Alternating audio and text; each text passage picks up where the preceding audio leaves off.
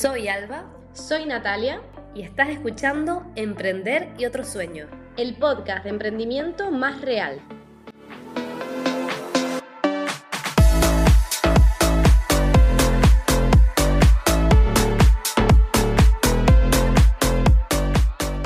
Hola personas realistas.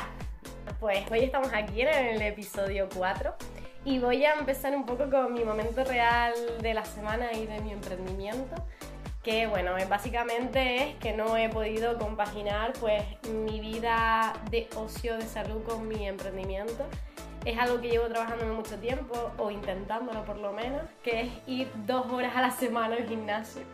Que la gente que no está metida en el mundo del emprendimiento puede resultar algo como súper escandaloso, dos horas, pero sí que es verdad que, por lo menos en mi caso, y es algo que me tengo que trabajar mucho, para mí dos horas mm, me cuestan. Y la verdad que es algo que, quiero mejorar, que estoy eh, en, ese proceso y que mi conclusión es, y lo estábamos hablando antes, que no creo que nos debamos sentir mal si no podemos sacar esas dos horas o si no estamos haciendo lo perfecto, el compaginar el emprendimiento con la vida personal, pero creo que es un proceso de aprendizaje como todo, que tenemos que mejorar y trabajarlo y que bueno, y que sí que es verdad que tenemos que hacerlo porque al final también es muy importante la salud mental y el estar bien también en el proceso de, del emprendimiento. Pues mi, momento real de la semana, de la semana tiene que ver con, eh, con delegar que también es una tarea pendiente muy importante en el emprendimiento y que, que bueno que seguramente le dedicaremos algún que otro podcast eh, porque es un gran es un gran reto eh, precisamente en eh, los últimos días he empezado a, delegar un poco más y, y, eso la verdad es que me ha ayudado a llegar, a llegar a cosas que me hubiese sido imposible llegar porque ha habido un par de días a la semana que pues entre un evento, esto y lo otro, al final cuando tienes un evento pues no, no puedes mm, ni, ni prever eh, que vas a poder llegar a todo ni dedicarle tiempo mientras estás en el evento porque tienes que estar concentrada en otras cosas, etcétera. Y hay, temas de última hora del día a día que, que bueno, que, que, pasan y que no puedes dejar para después. Y gracias a la tarea de, de delegar con nuestra compañera Noelia que también trabaja con las dos eh, a compañera y amiga, por supuesto. Y eh, pues mm, he podido llegar y, creo que me quedo con ese momento real de la semana, el haber visto los, los resultados de, de, empezar a delegar y de que si no lo hubiese hecho no hubiese llegado absolutamente nada. Y yo creo que esto es un tema que, que abordaremos en algún episodio, el delegar, y nos parece súper importante además hablarlo. Total. Y bueno, empezamos.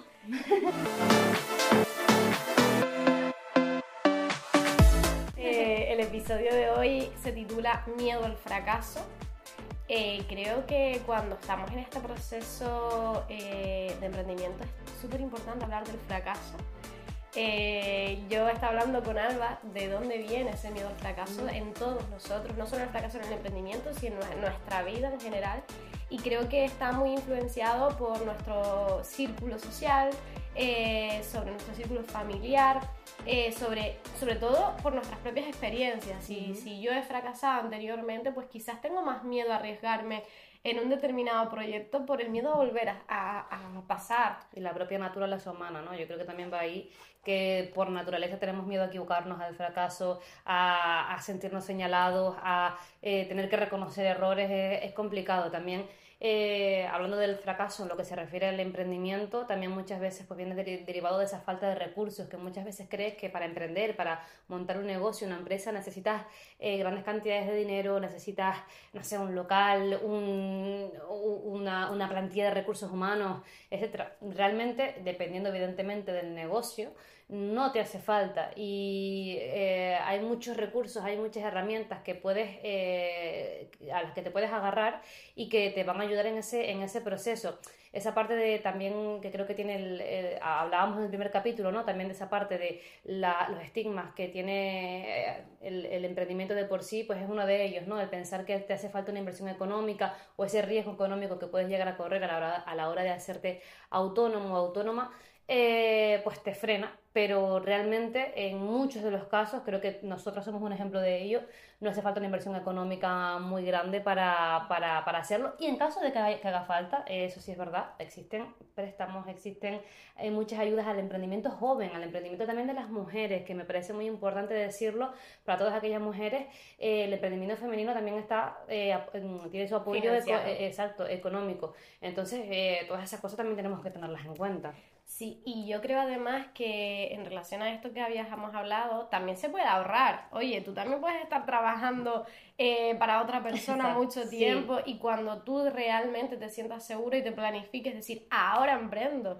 Yo sí que veo súper importante planificarnos y tener una estrategia a la hora de hacer cualquier eh, negocio, ¿no? Porque porque eh, una cosa que para mí mm, eh, es, fundamental en el emprendimiento son las personas de las que te rodeas.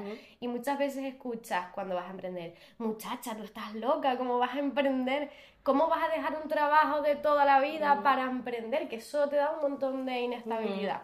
Yo creo que todos los que estamos en el proceso lo hemos escuchado. Y, y yo creo que, que, nosotros, si estamos un poquito más seguros de nuestro emprendimiento y de nuestro proyecto, tenemos más herramientas para contestar y sobre todo a no sentirnos tan inseguros cuando nos hacen esas preguntas. Si yo tengo claro mi propósito, si yo tengo clara mi meta y si yo tengo un plan claro, eso no me debería generar esa inseguridad porque yo digo, vale, para ti es inseguro, pero yo tengo un plan.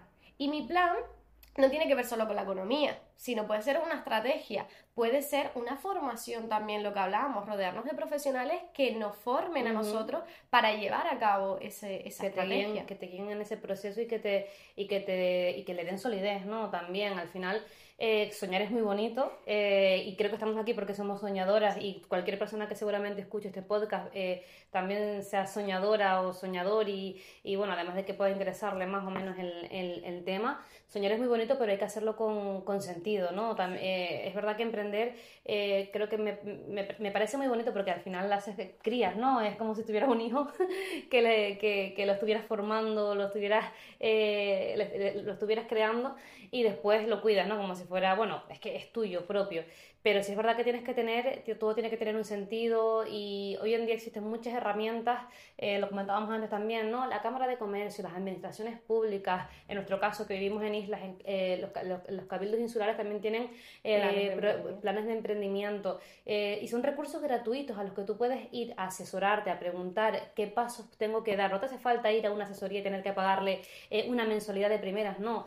puedes ir a muchos recursos, asociaciones también de, de jóvenes empresarios. Hablamos de jóvenes empresarios porque eh, quizás es ese, es ese nicho que, que, que, que puede más interesarse por estas temáticas, pero también para personas adultas que, que oye, que, que, quieran emprender, que quieran salir ¿no? de, ese, de, ese, de ese trabajo que quizás no es lo que les llena y quieran dedicarse a lo que realmente les apasiona. Hay muchísimos recursos hoy en día. Mmm, si no lo haces y si no le das formas, porque, es porque realmente no quieres o porque realmente no te preocupas en buscarlo. Es más, nosotros hicimos precisamente el mismo curso ¿no? de desarrollo de, de, negocio y fue un curso, un curso gratuito y, y eso lo conseguimos gracias a rodearte de personas de profesionales. Que exacto, que están vinculadas al emprendimiento, a ir a ferias, a participar en eventos, etcétera. Todo eso es gratis. Exacto. Y te ayuda. Y yo hablando del fracaso, yo que también creo que en esa planificación que hablábamos antes, también tenemos que tener en cuenta el fracaso. Es decir, ¿cuáles son las debilidades de mi modelo de negocio? ¿Cuáles son los problemas por los que me puedo, que me puedo encontrar? Estudiar la competencia, que lo hablábamos en el capítulo anterior. Estudiar la competencia. ¿Qué pueden salir mal? Pues mira, pueden salir tantas cosas mal que fracasar es las probabilidades más altas de un negocio y siempre pasa así. Pero hay que tenerlo en cuenta, no podemos dibujar un camino, un modelo de negocio de rosas porque eso no va a pasar y tenemos que tener capacidad o por lo menos la idea de cómo resolver determinados problemas que se nos puedan plantear en ese emprendimiento. Y yo creo que el fracaso es parte, y esto es algo que hemos escuchado mucho, pero es parte del proceso y del éxito. O sea, tú no puedes llegar a la cima en un negocio sin haber fracasado muchísimas veces. Y eso lo hemos visto en grandes empresarios como Bill Gates, Walt Disney o Steve Jobs. Ellos tenían empresas que fracasaron realmente y que después consiguieron pues empresas como Apple o Microsoft. Y eso tenemos que tenerlos en cuenta, son referentes, eh, no en el mismo momento, en el mismo sentido del emprendimiento que nosotros hablamos o que tenemos, Pero bueno, está el fracaso ahí, ¿no?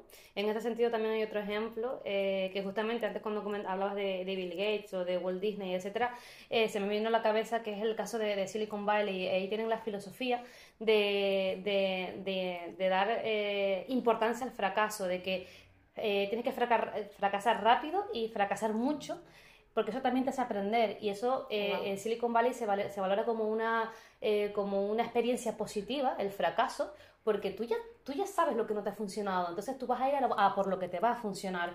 Y eso, te, e, eso que hace, que le da seguridad a los inversores para invertir en tu negocio. Estamos hablando de Silicon Valley, que eh, es, toda una referencia. Entonces, si ellos tienen esa filosofía del fracaso, será por algo. Es decir, ellos no van a confiar en un emprendedor que te, te venga con un proyecto espectacular, con todo atado, pero que no haya intentado absolutamente nada. No, van a ir a por, el, a por el emprendedor que se ha equivocado ocho veces y que ocho veces se ha levantado, ha corregido esos errores y lo vuelto a intentar.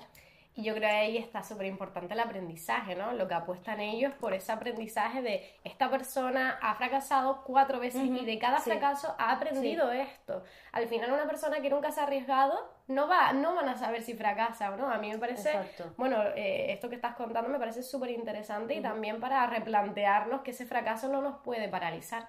Exactamente, y aprender de ello, porque también es muy importante que, que oye, si fracasas, eh, volverlo, o sea, volverlo a intentar, pero volverlo a intentar con un sentido, saber en qué fracasaste, reconocer ese error que también es complicado y, y darle la vuelta para convertirlo quizás en una, en una fortaleza, ¿no? Dentro de tu negocio.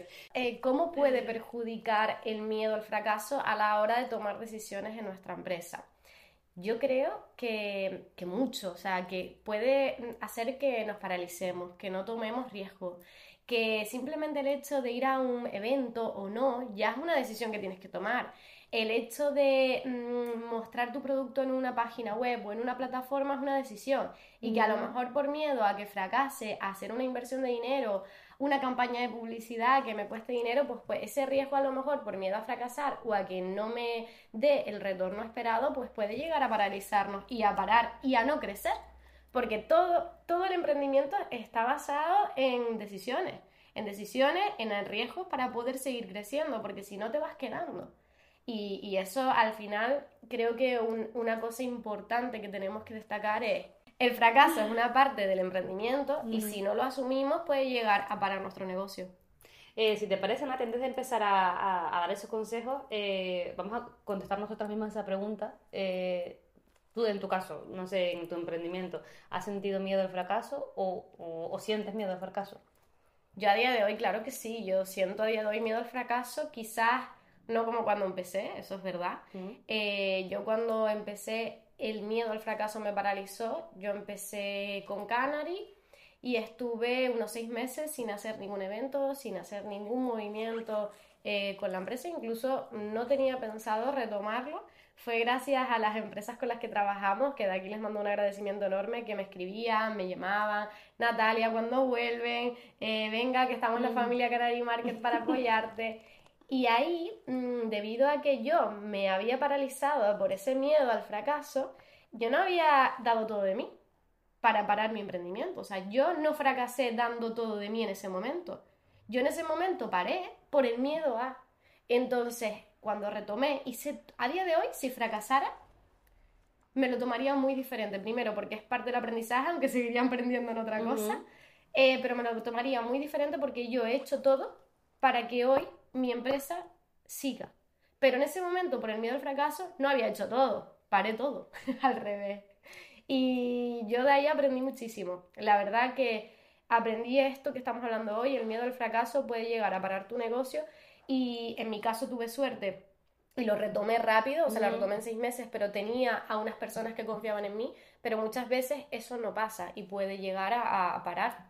Eh, se me viene a la cabeza una, una pregunta que, que no mm, creo que no es, para, no es para contestarla ahora, pero creo que es para reflexionarla, que es pensar qué es el fracaso para ti o qué es el fracaso para mí o qué es el fracaso para otra persona. Creo que podemos tener conceptos totalmente diferentes. Hay quien piense que el fracaso sea eh, que tu empresa se venga abajo, que pierdas el dinero que has invertido. Hay para, para quien el fracaso sea eh, pues no llegar a, a, a, los objetivos o no eh, llegar a cumplir las expectativas de tus clientes. Creo que hay muchas formas de, de, fracaso y eso también hay que, hay que, hay que verlo, al igual que, al igual que hay muchas formas de, de asimilarlo. Exacto. Y yo creo que ahora hablando de, de, todo esto, pues como siempre queremos dejar unos consejos o una opinión, ¿no? Lo que nosotros hemos vivido tras nuestro aprendizaje. Y bueno, empezamos con el primero. Eh, pues eh, una de las primeras cosas que ya les hemos dicho es rodearte de profesionales. Rodearte de profesionales y también de personas que te motiven, que te impulsen y que eh, te acompañen en este proceso. Personas que te, que te resten aquí es que no te, no, no te sirven de nada, o sea, personas que, que, que, no te aporten, porque al final lo que van a intentar es ponerte un freno que, no necesitas. Entonces, primero rodearte de profesionales, eh, acudir a eventos, acudir a servicios públicos, a cámaras de comercio, asociaciones, etcétera. Todos esos recursos que son gratuitos hoy en día, hay también formación en internet, lo tenemos todo a mano. Hay muchos profesionales que nos regalan su contenido y que si eres autodidacta, puedes aprender muchísimo, pero oye, siempre es bueno acudir de forma directa, de forma personal, que nunca tenemos que perder la, cercanía, ¿no? De, de, del tú a tú, eh, acercarte a, esos recursos y, sentarte, preguntar, exponer tus dudas y, empezar a darle forma a todo esto. Y, y, por supuesto, como hemos dicho, eventos, cualquier cosa, actividades, ferias, etcétera, que tengan que ver con el emprendimiento o con el sector en el que quieres emprender, todo eso son recursos maravillosos y que te van a enseñar muchísimo a, darle forma a tu emprendimiento y a reforzarlo. Y yo creo que en segundo también va mucho de la mano con esto. Yo creo que el importante también es que si te lanzas en el emprendimiento, te lances con un plan.